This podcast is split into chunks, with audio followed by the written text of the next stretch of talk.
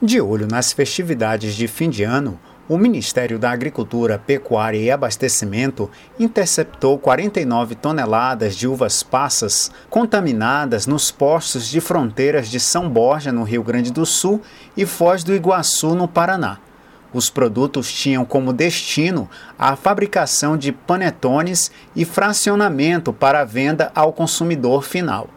As cargas que seriam processadas na região metropolitana de São Paulo estavam contaminadas por ocratoxina A, uma substância produzida por alguns tipos de fungos que, em condições ambientais adequadas, pode estar presente em produtos alimentares como cereais, frutos secos, café, cacau, uvas e processados, como vinho, cerveja ou sumos de fruta. No caso da uva passa, foi constatada pela fiscalização que uma das cargas apresentava quatro vezes o limite máximo permitido para a ocratoxina. O coordenador de fiscalização de qualidade vegetal, Tiago Doconal, explicou o trabalho de fiscalização feito pelo Ministério da Agricultura para assegurar a qualidade dos produtos que vão à mesa dos brasileiros. Essa ação em cima de uva passas foi um, uma ação conjunta de equipes aqui dentro do MAPA, Vigilância Agropecuária Internacional e o Departamento de Inspeção de Produtos de Origem Vegetal.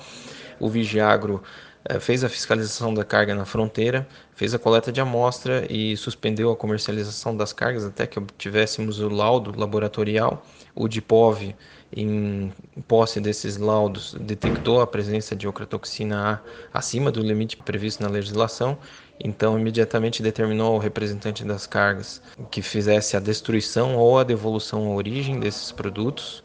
O mapa está atento à fiscalização da qualidade vegetal dos produtos consumidos pelos brasileiros, principalmente nessa época de fim de ano, e nossa missão é assegurar que o consumidor brasileiro tenha produtos de qualidade à sua mesa.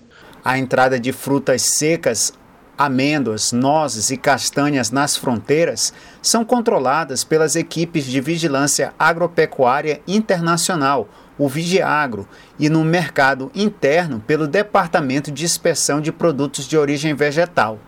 Os responsáveis por esses produtos, bem como embalador, detentor ou importador, devem observar os requisitos mínimos de identidade e qualidade estabelecidos pelo Ministério da Agricultura, por meio da portaria número 635, para que estes sejam considerados propícios para o consumo.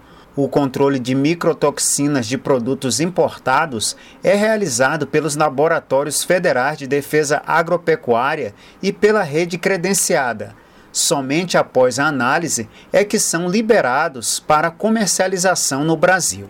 Para o Momento Agro de Brasília, Sérgio Pastor.